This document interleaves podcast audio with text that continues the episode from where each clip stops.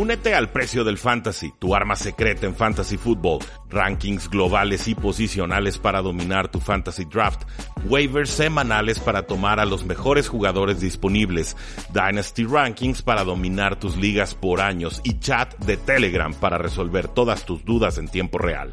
Visita stam.store diagonal precio NFL o da clic al link en este episodio para suscribirte.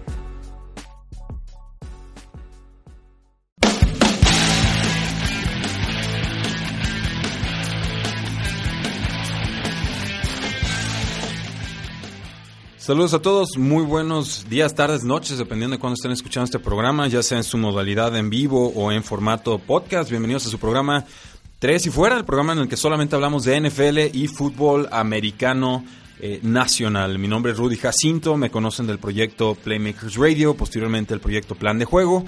Trabajamos con el equipo de Hablemos de Fútbol, que de hecho acaba de inaugurar su página web, hablemos de fútbol Com, fútbol con doble O, los invito a visitarla. Y pues por supuesto este espacio que es nuestro, que trabajamos con el equipo de Sinapsis Radio y con el, Tecnológico de Monterrey Campus eh, Guadalajara. Es un verdadero honor y un gusto poder trabajar con Marius Kanga en los controles operativos y poder seguir platicando de este eh, apasionante deporte que nunca nos deja sin noticias semana semana. Por supuesto, el día de hoy vamos a seguir platicando sobre lo que ocurrió en el NFL Draft, que ya hace dos semanas que se eh, realizó, pero el, bueno, el programa pasado, aunque no se realizó en las instalaciones del Tecnológico de Monterrey, eh, sí tuvimos la oportunidad de hablar sobre la ronda 1, dimos impresiones generales, analizamos qué equipos acertaron, cuáles creemos que eh, quedaron a deber.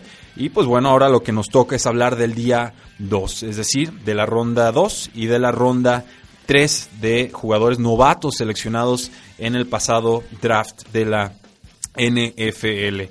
Eh, nuestros medios de contacto, pues por supuesto facebook.com diagonal 3 eh, y fuera. También pueden seguirnos en Twitter como arroba paradoja NFL. El podcast lo pueden seguir en iTunes, aparece el programa como 3 y fuera. La invitación es a que se suscriban desde sus celulares y nos dejen, si les gusta el programa, una reseña de 5 estrellas. Eso ayuda muchísimo a que crezca eh, el programa y pues por supuesto que también nos siga nuestra página web que sería 3 y fuera ¿Qué les puedo platicar del día 2 de la eh, NFL? Pues les puedo platicar que a, grandes rasgos no me pareció la mejor segunda y tercera ronda, eh, por lo menos de los 4 o 5 años que ya vengo cubriendo este, este evento. Y les les voy a platicar porque lo que sucede es que solamente 18 jugadores fueron seleccionados eh, que corresponderían a posiciones como corredor, como ala abierta o como ala cerrada o incluso mariscales de campo. Es lo que se le llama los skill position players o eh, jugadores de posiciones, la traducción literal sería posiciones de habilidad, pero más bien se refiere a jugadores que tengan una producción ofensiva eh, clara y fácil de medir.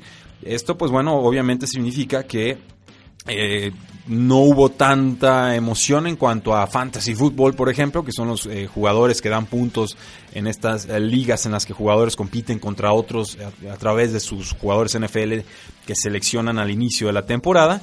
Pero también nos habla de que se seleccionaron a muchos linieros ofensivos y sobre todo a muchos jugadores defensivos. Entonces, con eso, a modo de contexto, de opinión general, pues bueno, podemos pasar entonces a platicar sobre todo lo que sucedió en el día 2 de la NFL. La primera noticia que yo destacaría sería pues cómo se fue deslizando, cómo se fue cayendo este jugador de la Universidad LSU de nombre Darius Guys. Es un eh, jugador muy talentoso, para muchos el segundo mejor corredor en toda esta eh, camada de, de corredores, en todo este proceso de draft pero eh, pues, el jugador se, esperaba fuera seleccionado en la primera ronda, es decir, entre las primeras 32 selecciones de este draft y sin embargo, pues el jugador no, ciertamente pues no fue seleccionado ni en primera ni en segunda ronda. Entonces eso resultó bastante preocupante y no encontrábamos una explicación certera de por qué estaba sucediendo esto. Es decir, no, no nos eh, explicábamos por qué el jugador caía y caía y caía, siendo su talento tan grande y viendo como otros jugadores menos talentosos también iban siendo eh, seleccionados. Entonces esa, esa parte me causaba mucha incertidumbre al, al momento de estarlo viendo en tiempo real. Ahora, tenemos, por ejemplo, que el, el, jugador, según varios equipos, según reportes anónimos, iba teniendo problemas al momento de estabilizarse con los equipos. Y esto se vuelve muy controversial y complicado de, opinar al respecto porque salen filtraciones anónimas, salen comentarios anónimos, sale algún equipo al que no le cayó bien el jugador o viceversa y, empiezan a tirarle, digamos, como golpes a ciegas, ¿no? Es como estar boxeando con un fantasma y solo recibes los golpes y no sabes ni cómo defenderte. Eh, por ejemplo, se creía que eh, tenía problemas extracancha desconocidos, seguimos sin saber cuáles eran estos dichosos problemas. Ian Rappaport de NFL Network dice que algunos equipos pensaban que Darius Guys era muy inmaduro, que era, requería demasiado mantenimiento en el proceso antes del draft. Eh, habían rumores de que se había metido en una disputa con personal de las Águilas de Filadelfia, algo que pues solamente quedó en rumor, no trascendió mayor información. Pero si hablamos estrictamente del talento que representa este jugador, jugador Darius Guys de LSU, pues estamos hablando de un corredor con características de corredor número uno en la NFL, de los que corren en primeras y segundas oportunidades, de los que atrapan el balón en terceras, de los que pueden hacer protección de coreback adecuado en jugadas de pase. Él mismo se ha comparado a Marshawn Lynch eh, y, mide 5'11, 218 libras, corrió las 40 yardas en 4'49, que todo lo que sea abajo de 4'50 segundos es bastante espectacular. El mismo Evan Silva comparó a Darius Guys con Ezekiel Elliott de los Vaqueros de Dallas por su capacidad para mover eh, a las pilas de hombres, eh, para poder romper tacleadas, por ser extremadamente físico y por tener muy alta velocidad. Eh, al momento de estudiar a este jugador en, cintas de juego, me pareció que se veía más explosivo y talentoso cuando tenía a Leonard Fournette de compañero en el 2016 que cuando le dieron todo el cargo, el peso ofensivo eh, de LSU en la siguiente temporada, en el 2017. ¿Por qué? Pues bueno, porque en el 2017 empezó a sufrir lesiones y esto, pues aunque superó las 5 yardas por acarreo, eh, sí mermaba notablemente su eh, rendimiento. Entonces, eh, Guys para mí es la gran noticia del día 2 de la NFL, un jugador que se esperaba fuera tomado en la primera ronda del draft, que finalmente cae hasta la posición número 59 global y es nuevo jugador de los Washington eh, Redskins. Viene a reemplazar a Smash Piran, que pues ciertamente quedó a deber la temporada pasada en su, en su año de novato, pero no sé qué tantas oportunidades de pase le pueda robar a eh, Chris Thompson, que es este corredor diminuto pero espectacular, sobre todo atrapando eh, pases. Yo lo, a, este jugador Chris Thompson a veces lo, llamo el código Konami porque necesitas 40 yardas, pues le das un pase de 2 yardas al jugador y él te convierte las otras 38. Entonces, un jugador que posiblemente era comparable a Saquon Barkley, eh, por lo menos en cuanto a prioridades del equipo o de un equipo que pudiera tomar en primera ronda, pues termina cayendo hasta la segunda y si no se confirman problemas extra cancha, creo que eh, los Washington Redskins habrán adquirido un gran jugador a un precio muy, muy justo. La segunda noticia que quiero destacar sobre este día 2 del draft es que los acereros de Pittsburgh eh, pues bueno, decidieron tomar un mariscal de campo en tercera ronda. Estoy hablando del quarterback Mason Rudolph de la Universidad de Oklahoma State o del estado de Oklahoma. Y pues bueno, el jugador que se especulaba en ciertos medios, yo no compré esos rumores, que podría ser el sexto mariscal de campo tomado en la primera eh, ronda. Esto pues por supuesto no sucedió, tampoco escuchó su nombre en el día 2 de, eh, pues, del draft, bueno, más bien en la segunda ronda del draft, pero eh, finalmente los Pittsburgh Steelers son los que deciden levantar la mano y posiblemente conseguir al mariscal de campo que reemplace a Ben Roethlisberger dentro de dos o más eh, temporadas. Este jugador, pues bueno, pasó dos veces por enfrente de los Patriotas de Nueva Inglaterra, no lo tomaron, pasó dos veces por enfrente de Los Ángeles Chargers, tampoco se atrevieron a tomarlo. Es un jugador de 6'5, de 235 libras, eh, y pues bueno, Pittsburgh se anticipa a Cincinnati eh, para eh, tomar a este eh, jugador. Tiene números espectaculares en, colegial, pero pues tuvo en una ofensiva sumamente favorable para el juego ofensivo y sobre todo que en la conferencia Big 12 o la Gran 12 pues tiene defensas brutales que en verdad no defienden para nada.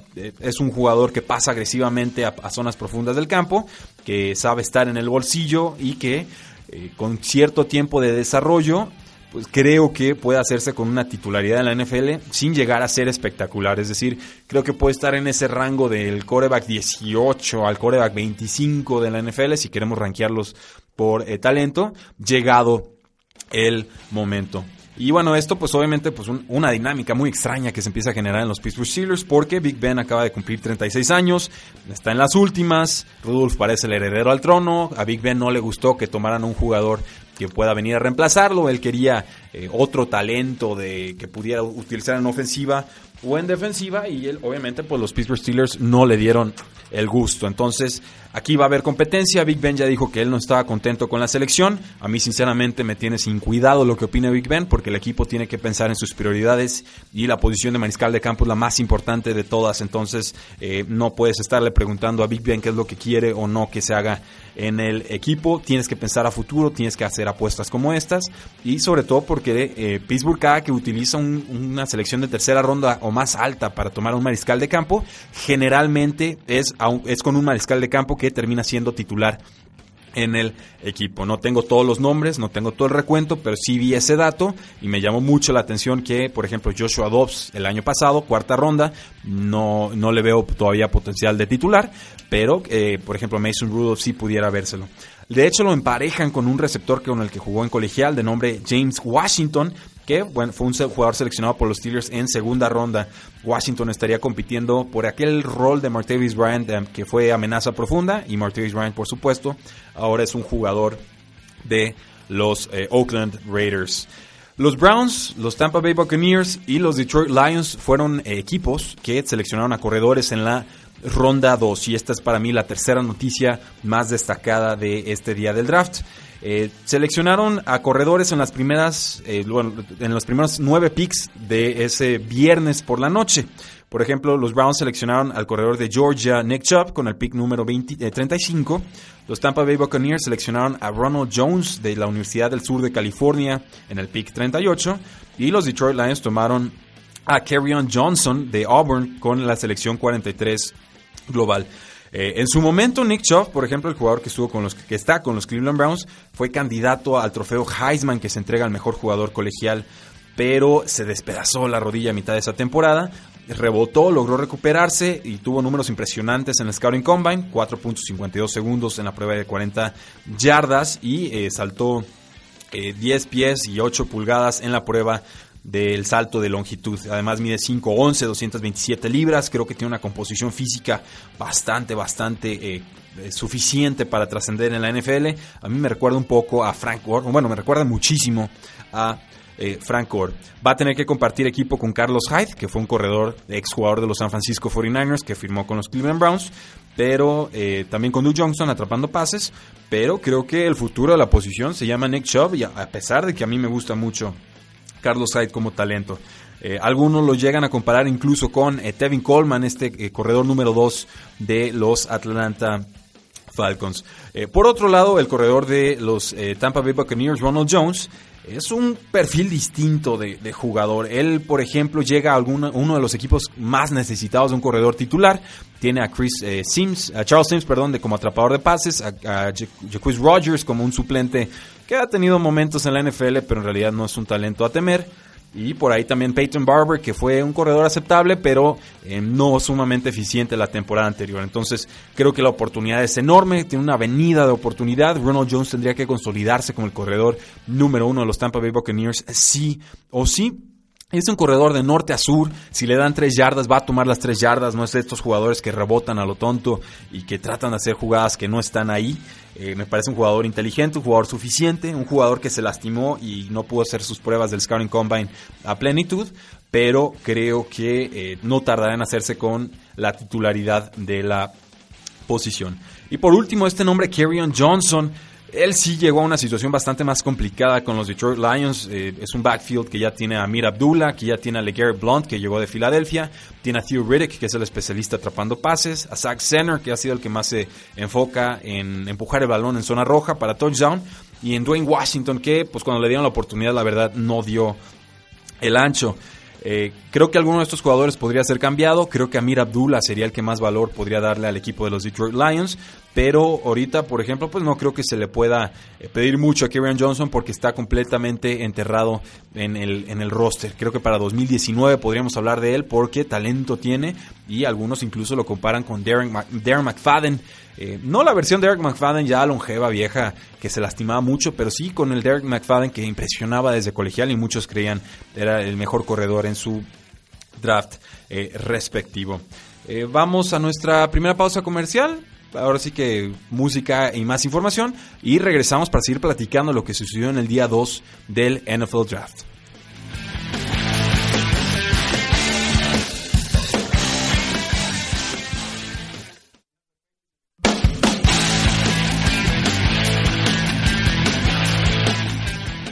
Regresamos a Tres y Fuera, el programa que solamente habla de NFL y fútbol americano nacional. Mi nombre es Rudy Jacinto y seguimos platicando sobre todo lo que sucedió en el día 2 del NFL Draft. Quiero dar un fuerte abrazo y, agradecimiento a toda la gente que nos está siguiendo en la transmisión del Facebook Live.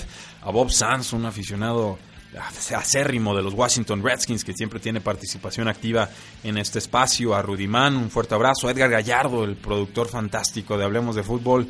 Vaya que está haciendo crecer los distintos canales y plataformas de ese eh, proyecto que viene a revolucionar la transmisión de NFL en español. Carla Jacinto, un fuerte abrazo. Fernando Méndez B dice saludar, por supuesto.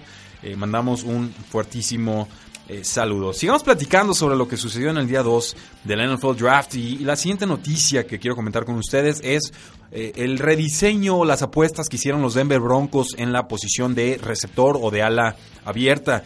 Tomaron al jugador de Southern, Southern Methodist eh, o SMU, Cortland Sutton, que fue pues para algunos era el mejor receptor de este draft, no lo era para mí, sinceramente, porque yo lo veo como un prospecto talentoso pero inconsistente.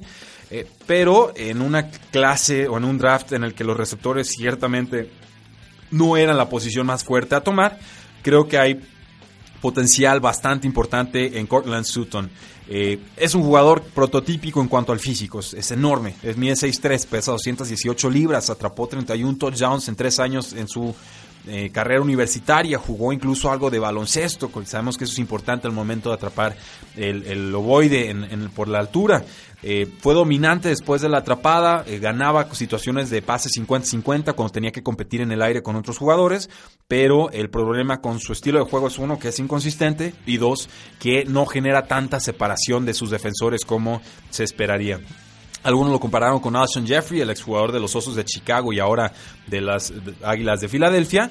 Y eh, pues en el 2018 no estoy esperando un gran impacto de Cortland Sutton, pero en el 2019 pueden cambiar muchísimo las cosas porque tanto de Maris Thomas como Emmanuel Sanders, los receptores 1 y 2 del equipo, van a tener más de 30 años y en el 2019 les estarían pagando muchísimo, muchísimo dinero. Creo que incluso de Maris Sanders estaría recibiendo como 14 millones de dólares si no me falla el dato y podría estarme fallando. Entonces son candidatísimos para ser cortados por el equipo y generar algo de ahorros para firmar a otros agentes eh, libres o a tus propios talentos que quieres retener con un segundo eh, contrato.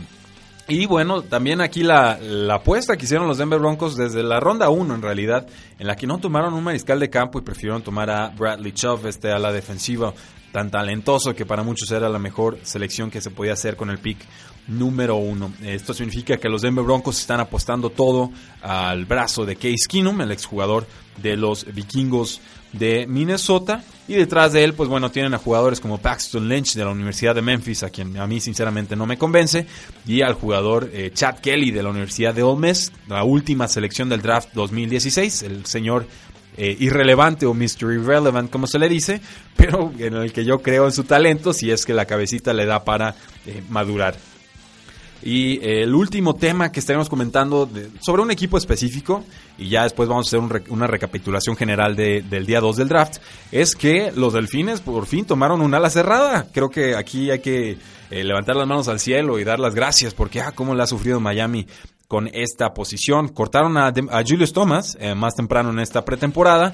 Eh, eh, tenían a su ala cerrada titular, que era Marquise Gray, un jugador que no ha hecho absolutamente nada en cuanto a producción ofensiva, sí un poco más como bloqueador. Entonces, Miami necesitaba sí o sí conseguir un ala cerrada y lo consiguieron con al tomar al, mm, al ala cerrada Mike Gesicki de la Universidad de Penn State con el pico 42 global. Estamos hablando de un jugador que mide 6'6, que pesa 247 libras, que es un atleta fenomenal, que tiene manos suaves y brazos largos para atrapar los pases, que fue calificado en el presentil número 99 de las pruebas de Spark, o más bien en la calificación de Spark, que te hace pues una especie de medición entre tu altura y todos tus resultados en las pruebas del Scouting Combine. Entonces, solamente un por ciento de los atletas de la NFL tuvieron mejores características ajustadas por altura que eh, Mike Gesicki. es un atleta fenomenal.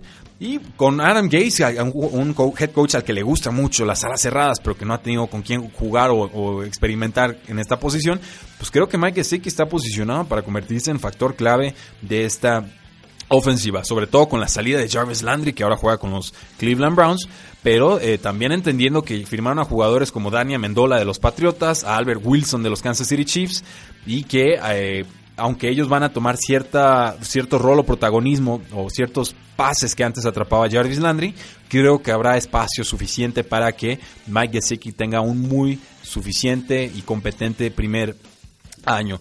Ese es el tipo de pase que más le gusta a Brian Tannehill, los pases al centro del campo y creo que Gesicki puede hacer tanto eso como estirar el campo en eh, profundidad. Habiendo hecho este grandísimo resumen de la, del día 1, de, las rondas 2 y de la ronda 3, pues bueno, vamos entonces a revisar algunas de las selecciones más destacadas de esta eh, ronda 2 y después de la ronda 3. Los Cleveland Browns tomaron a Austin Corbett, un, line, un liniero ofensivo de la Universidad de, Nevada. Eh, y creo que él va a ser un jugador más interior, no, no creo que vaya a jugar como tackle, pero eh, va a poder aprender detrás del liniero Joel Bitonio. Después una selección que me encantó de los gigantes de Nueva York, con el pick número 34 tomaron al guardia de UTEP o de la Universidad de Texas El Paso, Will Hernández, eh, tratando de mejorar esa línea ofensiva por su lado izquierdo, tomando al, tomaron obviamente al tackle de los Patriotas Nate Solder, eh, habían tomado, tenían también a Patrick Omame, ahora pues con Will Hernández, un jugador de estos con muy mala leche, creo que mejoran muchísimo su juego terrestre y le va a poder abrir abrir carriles a Saquon eh, Barkley. Creo que era un jugador que estaba ascendiendo posiciones en toda la pretemporada y un jugador del que yo me enamoré a lo largo del proceso de scouteo. Decíamos, Cleveland tomó al corredor de Georgia Nick Chubb con la selección número 3 de la segunda ronda. Eh, los Colts tomaron un linebacker en esta segunda ronda con el pick número 36. Seleccionaron a Darius Leonard de la Universidad del Sur, del, del estado del sur de California. Es un jugador veloz, un jugador con mucho rango, un jugador que probablemente va a ser titular en cualquiera de los dos lados eh, del campo por su habilidad en la cobertura de pase. Eh, le cuesta a veces el juego terrestre, le falta algo de fuerza a mi parecer, pero creo que va a ser titular inmediato en este equipo. Tenían en los Colts la selección número 37 y con eso tomaron también a otro guardia. Habían tomado a cuento Nelson, este jugador fenomenal, que creo que que tendría que terminar en el Salón de la Fama y si no termina ahí sería una decepción por todo el talento que promete. Toman aquí a Braden Smith, el guardia de la Universidad de Auburn. Eh, puede jugar del lado derecho, mientras Quentin Nelson juega del lado izquierdo. Y bueno, habiendo firmado también a Jack Muhort como tackle derecho, creo que la protección a Andrew Locke cuando regrese va a estar muy, muy mejorada. Me gusta que por fin los Indianapolis Colts estén priorizando la protección a su mariscal de campo. Después, bueno, decíamos, los Tampa Bay Buccaneers tomaron a Ronald Jones de la Universidad del Sur de California, ya platicamos sobre él. Los Chicago Bears tomaron un centro de nombre James Daniels de la Universidad de Iowa. Han tenido eh, problemas en esa área del campo. Tomaron un jugador, James Daniels, que para mí era un posible talento de primera ronda. Eh, y pues bueno, tiene condiciones atléticas para ajustarse a lo que quieren hacer los Osos de Chicago, que es lineados ofensivos, que pues puedan favorecer eh, los bloqueos en el segundo nivel del campo. Va a ser una ofensiva muy parecida a lo que ofrecían los Kansas City Chiefs la temporada pasada, porque su coordinador ofensivo ahora es el head coach de los Osos de Chicago. Estamos hablando de Matt Nagy. Eh, los Denver Broncos, decíamos también, eh, tomaron a Cortland Sutton, el receptor portentoso, y pues ya, ya dimos nuestras opiniones al respecto.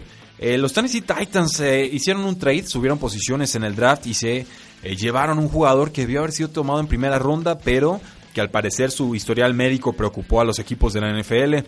Es Harold Landry, el linebacker exterior o externo de la Universidad de Boston College. tomaron a Rashawn Evans en la primera ronda, ahora redondean ese, ese elenco de, de linebackers con Harold Landry. y creo que es, es un jugador importante porque tienen a Brian O'Grapo, tienen a Derek Morgan, los Titanes son jugadores que se convierten en agentes libres en el 2019, pero también son eh, jugadores que son longevos y que sí podría convenir eh, ir pensando en reemplazarlos dentro de poco. En el pick 42 los Delfines tomaron a Mike Gesicki, ya platicamos un poco de él. Eh, se le puede comparar un poco con Evan Engram en el sentido de que no es un bloqueador, pero al momento de atrapar pases se parecen y bastante.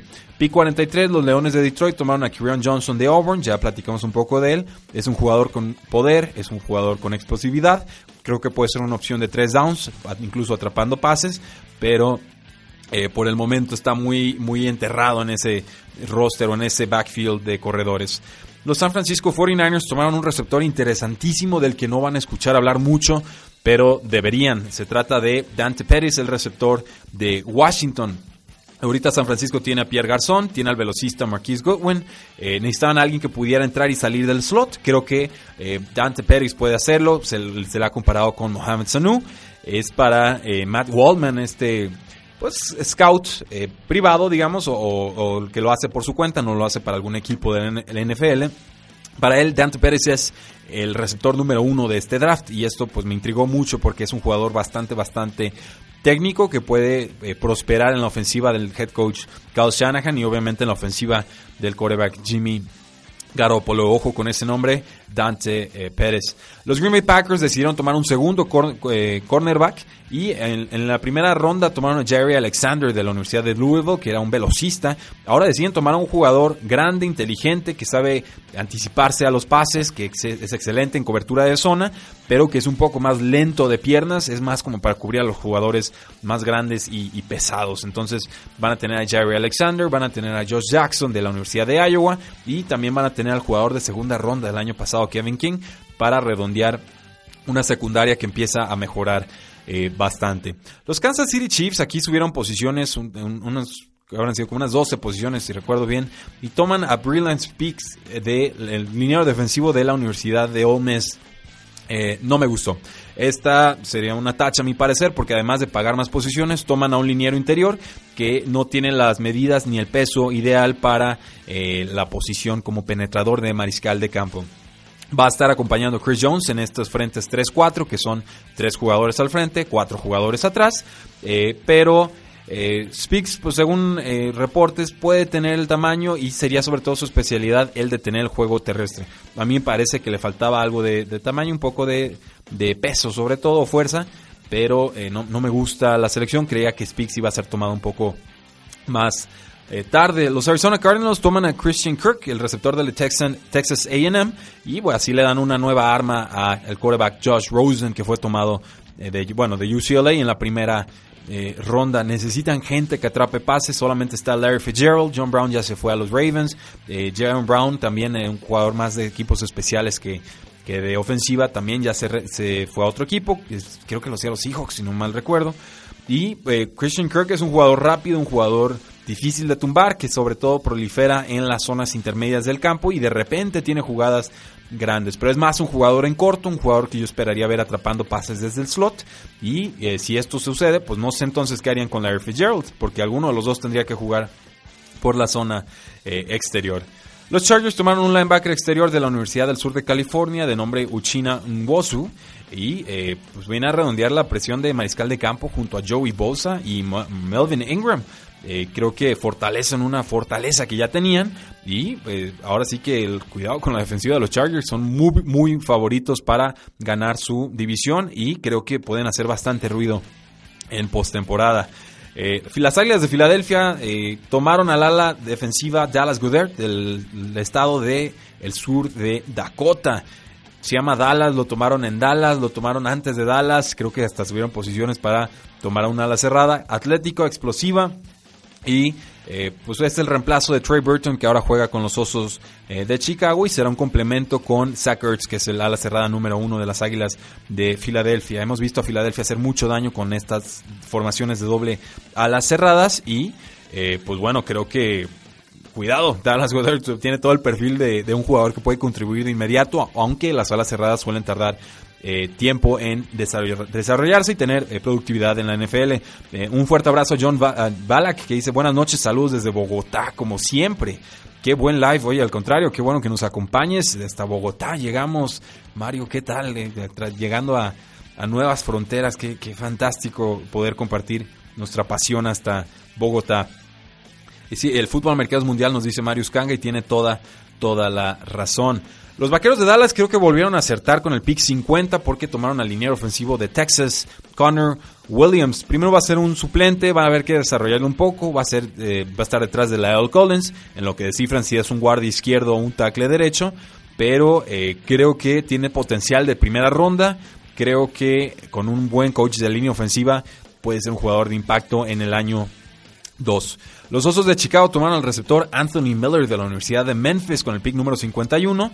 Eh, habían conseguido a Allen Robinson de los eh, Jacksonville Jaguars para ser su receptor número 1. Y pues bueno, ahora le van a dar un jugador que corre muy buenas rutas, que sabe hacer el trabajo sucio en el slot, que a algunos les recordaba a Antonio Brown por su estilo de juego. Eh, ojo con Anthony Miller, también creo que es un muy buen valor el que consiguen los Osos de Chicago en la ronda 2. Eh, los Colts tomaron al dinero eh, defensivo, al defensive end de Rutgers, que Moko Turay. Y pues esto es por el cambio defensivo que están eh, teniendo los Indianapolis Colts. Estaban jugando antes con tres al frente y cuatro atrás. Parece que ahora quieren usar más formaciones de cuatro al frente y tres atrás, lo que se llama el 4-3. y estas son las formaciones que suele usar el, el coordinador defensivo Matt Everflus. Eh, aquí, bueno, pues lo que le están haciendo a la defensiva es conseguir un compañero de baile a Jabal Sheard, un exjugador de los Patriotas, que es el que mejor atrapa o captura mariscales de campo. Y pues tiene un historial de producción altísimo y esto creo que le da mucho potencial a la línea frontal de los eh, Indianapolis Colts. Eh, más adelante, bueno, Tampa Bay tomó un cornerback de, Carolina del Norte, MJ Stewart, un, cornerback físico, que sabe defender bien en, áreas cortas, que aguanta con el juego terrestre. Creo que hay que trabajar con él, es un proyecto, hay que, hay que desarrollarlo. Puede ser un safety según algunos reportes. Los Bengals tomaron al safety Jesse Bates tercero de Wake Forest. Puede hacer un poco de todo en cobertura de pase, en cobertura de, terrestre. Eh, no es especial en ninguna área en particular, pero es pues, un jugador confiable que incluso te puede contribuir en equipos especiales. Creo que los Bengals consiguen un valor seguro para su posición. Y los eh, Carolina Panthers entonces toman al cornerback de LSU, Dante eh, Jackson, que con el equipo Hablemos de Fútbol lo tenemos calificado como el cornerback número 5. Eh, tiene muchísima velocidad, puede aguantar con los receptores en profundidad, necesita mejorar su técnica antes de poder ser confiado en todos los snaps. Por lo pronto va a poder trabajar en el slot, en lo que eh, pues consiguen un compañero que puede ser él o puede ser otro, con eh, James Bradbury, que sería el titular cornerback de las Panteras de Carolina. Y entonces llegan los Patriotas de Nueva Inglaterra, necesitan un cornerback, toman uno de la Universidad de Florida de nombre Duke Dawson, un, cornerback o un, jugador de secundaria ideal para Bill Belichick porque es inteligente, sabe jugar en todo tipo de coberturas y taclea bien contra la corrida, que fue algo que le costó a los Patriotas de Nueva Inglaterra el pasado Super Bowl tiene potencial para ser el reemplazo de Malcolm Butler y creo que es importante porque también Jason McCurdy, el safety, pues ya está en los 30 años, entonces hay que ir alimentando esa, ese back, esa eh, secundaria en la defensiva. Los Oakland Raiders tomaron a PJ Hall, un liniero defensivo de Sam Houston State, y tiene algo de potencial para presionar por dentro. Eh, los Raiders necesitaban a alguien que pudiera presionar en el esquema de Paul Gunther, y creo que puede contribuir pronto en un esquema 4-3, como apuntaban varios eh, reportes. Los Atlanta Falcons tomaron un cornerback, a Oliver de la Universidad de Colorado, un jugador veloz, un jugador alto que esperan que sea el compañero ideal para eh, Desmond Trufant y Robert Alford, los dos cornerbacks de los Atlanta Falcons. Recordemos, los Atlanta Falcons lo que tratan de hacer a la defensiva es lo mismo que hacían los Seattle Seahawks en sus mejores años, que era eh, presionar duro al mariscal de campo y que los cornerbacks defiendan eh, al, hombre, o sea, defender uno a uno y que por velocidad nadie les gane. Quieren jugadores atléticos que puedan defender uno a uno.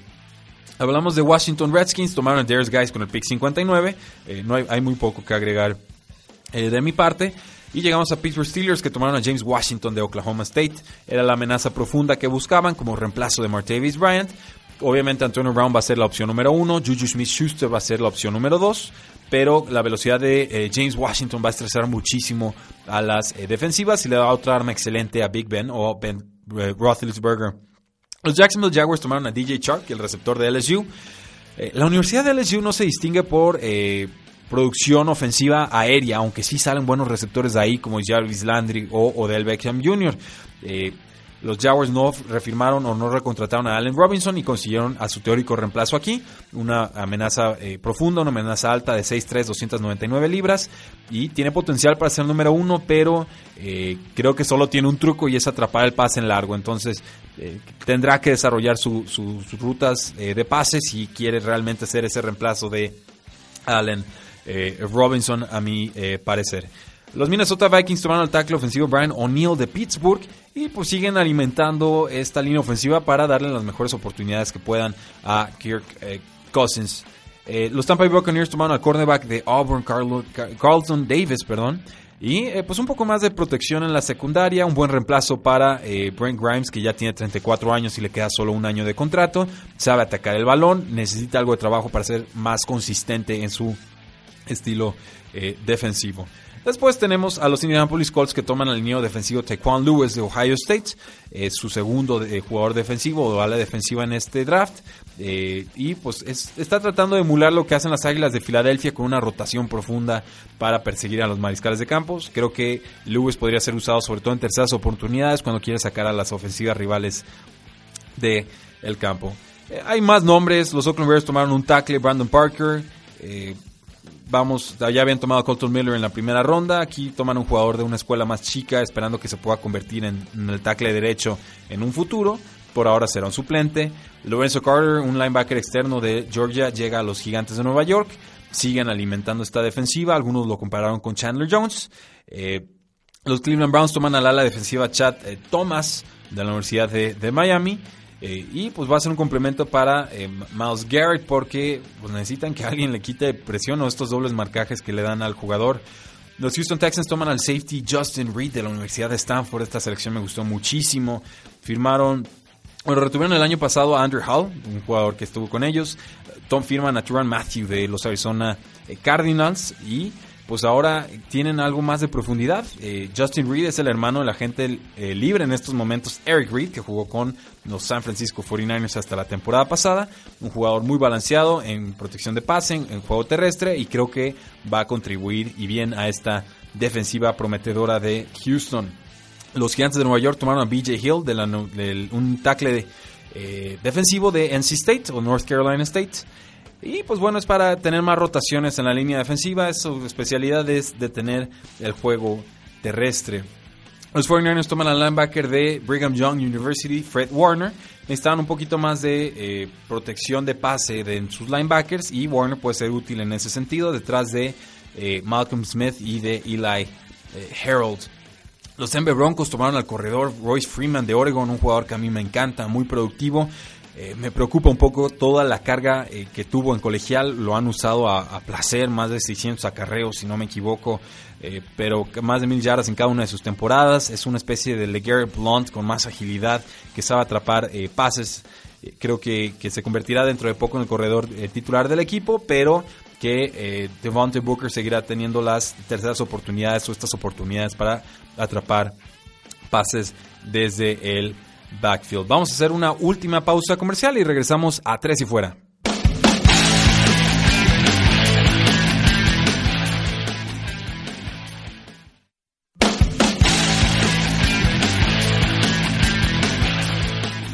Regresamos a Tres y Fuera, nuestra última entrada, último bloque para platicar sobre lo que sucedió en la ronda 2 y 3 del NFL Draft. Estamos hablando de los Denver Broncos tomando Royce Freeman y nos quedan como unos 28 nombres. Vamos viendo cuántos podemos abarcar para darles algunos apuntes sobre cada uno eh, de ellos, porque ciertamente no todos van a tener un impacto en NFL, pero muchos de ellos sí. Los Jets de Nueva York con el pick 72 tomaron a Nathan Shepard, el tackle defensivo de, de Fort Hays State.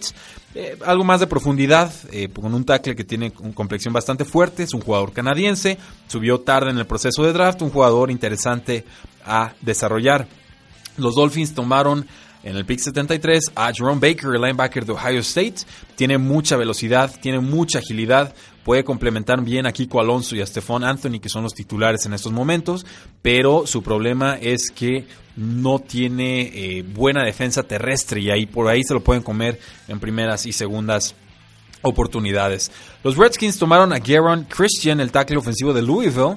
Eh, se ve como que puede cumplir el rol, es, atlético, es alto, puede estar detrás de Trent Williams y de Morgan Moses, que son los tackles titulares en estos momentos. Paréntesis, Washington Redskins generalmente son muy buenos seleccionando linieros ofensivos, cierro paréntesis, pero tendrá que trabajar en su fuerza para poder ser titular en alguna parte de la línea. Los Chiefs tomaron a Derek Ndadi del, tackle defensivo de Florida State.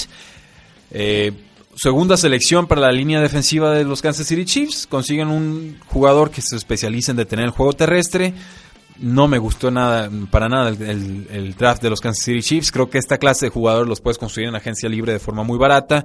Y aquí pues pagaron creo que ya una tercera ronda. Entonces eso me deja algo eh, de mal sabor de boca. Los Steelers tomaron con el pick 76 a Mason Rudolph, el quarterback de Oklahoma State. Pero, pero ya hablamos de él, posible sustituto de Big Ben a futuro. Los Cincinnati Bengals tomaron a Sam Hubbard, el defensive end de Ohio State. Eh, segundo jugador Buckeye que toman los Cincinnati Bengals en este draft. Ahora era para la línea defensiva. El primero fue Billy Price, el centro de, que tomaron en primera ronda. Eh, cayó Hubbard en este draft porque pues, no se sabe realmente qué tan bueno puede hacer para presionar a mariscales de campo. Se cree que puede tener un techo limitado en ese sentido, pero es un jugador bastante redondeado que va a jugar en su ciudad natal. Eh, los Bengals seleccionaron nuevamente y tomaron a Malik eh, Jefferson, el liniero externo de la Universidad de Texas. Eh, defensa defensa fue la selección consecutiva que tuvieron los Cincinnati Bengals y él va a dar algo de protección en cobertura de pase y atleticismo para eh, complementar a Vontaze Perfect que está suspendido, qué raro, y a Nick Vigil. Puede jugar situacionalmente y seguramente va a contribuir en equipos especiales. Los Seattle Seahawks toman al defensive end Rasham Green de la Universidad de USC. Eh, ahora sí, pues ya tienen a Cliff Averill, tienen a Frank Clark, eh, pero detrás de él tendrán a Rasheem eh, Green, que les ayuda a, recomponerse de la pérdida de Michael Bennett en la rotación defensiva. Puede jugar en el, por afuera, puede jugar por adentro, puede proteger pases, puede defender la corrida. Es un buen lugar para que siga desarrollándose porque condiciones atléticas tiene y sobre todo porque Pete Carroll era ex head coach de la Universidad del Sur de California y ahora toma un jugador que también estuvo en ese programa. Los eh, Houston Texas toman al centro de Mississippi State Martinez Ranking eh, la esperanza de los Texans es que Nick Martin sea el titular, es el jugador que ya tenían, pero en caso de que no, pues aquí también hacen una apuesta eh, importante. Tienen entonces a Nick Martin, que esperan ser titular, a Zach Fulton, que consiguieron en la agencia libre, y a Martinez Ranking, que sería por el momento una opción suplente. Va a haber una buena competencia de atleticismo e inteligencia por ser titular en esa línea ofensiva. Los Dallas Cowboys consiguieron a su teórico, reemplazo de, de Des Bryant, en Michael Gallup, el receptor de la Universidad de Carolina State. No es exactamente un reemplazo directo de Des Bryant, pero es un jugador muy aguerrido, que sabe hacer jugadas grandes, que pues es bueno con el balón eh, en las manos, o sea, consiguiendo yardas extras. Y si estamos hablando de que a Dak Prescott le gustan más los pases cortos o intermedios, creo que Michael Gallup se ajusta a ese estilo de juego. Los Lions con el pico 82 tomaron a Tracy Walker, el safety de Louisiana Lafayette. Eh, no era el jugador que yo tuviera tomado. Si quería un safety no hubiera tomado a Tracy Walker en esta posición. Había otros que me gustaban más. Pero eh, tienen a Glover Quinn como safety y ahora tienen a Walker que va a poder compartir ciertas condiciones como un jugador activo, con buen rango y eh, que sabe sobre todo cubrir de lado a lado de la cancha. Los Baltimore Ravens toman en el pitch 83 a Orlando Brown, el tackle de Oklahoma, este jugador que tuvo un scouting combine, pero, pero patético, en serio. Pero es hijo de, Zeus eh, Brown, un jugador que también pasó por los, eh, los Baltimore Ravens. Y si nos limitamos a su cinta de juego, sí es un jugador que pudo haber sido tomado en primera o segunda ronda. El problema es que pues, por condiciones atléticas es de lo más pobre que hemos visto en mucho, mucho tiempo, por lo menos en, en las pruebas de Scouting Combine. Eh, vamos con Los Angeles Chargers que seleccionaron en el 84 a Justin Jones, el tackle defensivo de NC State. Eh, aquí viene el reemplazo de Brandon Meebane, un jugador que ya tiene 33 años, que viene de un bíceps eh, roto y que eh, parece un liniero que viene a redondear muy bien esa rotación o esa línea frontal de los Chargers, que me parece una de las mejores defensivas de toda la NFL. Los Panthers tomaron un safety de Tennessee de nombre Rashan Goldin. Es un free safety, free safety que puede contribuir de forma pronta. Es un playmaker que eh, tuvo un error contra la Universidad de Alabama muy calamitoso, pero no debe definir su carrera esa, esa jugada específica. Los Baltimore Ravens tomaron al ala defensiva, perdón, al ala ofensiva, defensive, eh, perdón, estoy ahora sí que son tantos nombres que me estoy perdiendo. Tomó a la ala cerrada Mark Andrews de Oklahoma. Eh, dos alas cerradas tomadas por Baltimore en los primeros eh, días. Es más receptor que Hayden Hurst, que es más bloqueador y que fue tomado por ahí del pick 25 en la primera ronda. Los Raiders toman a Arden Key, el liniero defensivo de LSU. Tiene excelente potencial, pero híjoles, tiene un historial complicadísimo fuera de la cancha. Estuvo desaparecido mucho tiempo, el equipo no sabía dónde estaba. Eh, regresó, estaba gordo. Vamos, va a tener que motivarse bastante para ser un jugador de impacto. Eh, más nombres, eh, Green Bay Packers tomó a un liniero ofensivo, uh, perdón, linebacker, Oreen Burks de Vanderbilt. Eh, tomaron un poquito de todo, es más, sobre todo especialista en cobertura de pase. Los Rams tomaron a Joe Noteboom, un tackle ofensivo de TCU, un proyecto a desarrollar en la posición de tackle, porque Andrew Whitworth va a tener 37 años en diciembre, entonces aquí pensando a futuro. Los Falcons tomaron al liniero defensivo, al tackle defensivo de Adrian Senat, de la Universidad del Sur de Florida, eh, un suplente detrás de Grady Jarrett, que puede desarrollarse en el sistema de Dan Quinn. Los Santos tomaron un receptor de la Universidad de Central Florida, Cherquan Smith. Eh, va a ser el, compañero de, Cameron Meredith, de Michael Thomas, de Ted Ginn. Eh, y también de Brandon Coleman. Tiene buen tamaño, sabe realizar jugadas grandes y seguramente contribuirá cuando los Saints tengan a cuatro receptores abiertos en el campo. Los Steelers tomaron a Chukbuma Okorefor, del tackle ofensivo de Western Michigan. Eh, habían perdido a Chris Hubbard, a los Browns, y ahora los Steelers consiguen un jugador grande, fuerte, físico, que es una muy buena opción como tackle derecho. Me parece que los Jacksonville Jaguars fortalecen aún más su secundaria tomando a Ronnie, Harrison, el safety de Alabama. Eh, vamos, eh, va, a ser sobre todo importante en la protección del juego terrestre y por el momento sería suplente de eh, Barry Church y de Sean Gibson. Quedan pocos nombres, no se me pierdan. Tampa Bay Buccaneers con el pick 94 toma el tackle ofensivo Alex Capa de Humboldt State. han estado reforzando mucho su línea ofensiva, pero creo que tratan de mejorar lo que les puede ofrecer Evan Smith como guardia izquierdo. Tiene la complexión física para crecer, pero necesita un poco más de desarrollo. Los 49ers tomaron al safety Travis Moore de Southern. Eh, puede ser la solución de free safety o estos, estos safeties que juegan más en profundidad eh, a futuro. Tiene una combinación muy interesante de tamaño, de, rango, de cobertura de pase, mucha velocidad y creo que si lo conducen bien va a ser un titular eh, muy pronto en el equipo. Los Bills tomaron a Harrison Phillips, el, el tackle defensivo de Stanford. Y pues va a estar entrando en la rotación con Starlo Tulele, que estuvo un rato con los Carolina Panthers. Mason Cole, el centro de Michigan, llegó a los Arizona Cardinals. Eh, muy importante, siguen dándole armas y protección a, Josh Rosen. Creo que tiene eh, todo para ser titular desde el día 1. Los Texans toman al ala de defensiva, perdón, al, ala cerrada de la Universidad de Central Florida, Jordan Atkins, un jugador que ya tiene 26 años, no sé, estaba jugando béisbol, eh, creo que con los Rangers en las ligas menores, pero es un jugador atlético que va a dar competencia y puede convertirse en el ala cerrada número 1. Nos quedan dos nombres. El primero de ellos, eh, Isaac Yadom, el cornerback de Boston College, que fue la selección número 99 de los Denver Broncos. Y no va a reemplazar lo que le ofrecía Kip Talib al equipo, pero con algo de trabajo, sobre todo en cobertura eh, hombre a hombre o individual, puede llegar a ese nivel va a ser el cornerback suplente, eh, perdón, cornerback que va a acompañar a Bradley Roby y va a dejar que Chris Harris Jr. siga jugando en el slot, que es donde más brilla. Y por último, los Kansas City Chiefs tomaron al linebacker externo de Clemson, Dorian O'Daniel, un jugador que no se cansa, un jugador productivo, un jugador que eh, va a darles eh, más profundidad en las zonas interiores de la defensiva y que eh, también puede ser muy veloz en equipos especiales, que sería su fortaleza. Esto, pues bueno, fue la recapitulación del día 2 del draft, las rondas 2 y 3. Habíamos dicho que íbamos a hablar sobre algunas noticias eh, relevantes de la NFL, pero creo que esas mejor las guardamos para mañana a la gente que le interese eh, descargar el podcast. Va a ser ahora sí que el premio a los que se suscriban desde su celular. Eh, muchísimas gracias por habernos acompañado el día de hoy. Mi nombre es Rudy Jacinto y esto fue Tres y Fuera.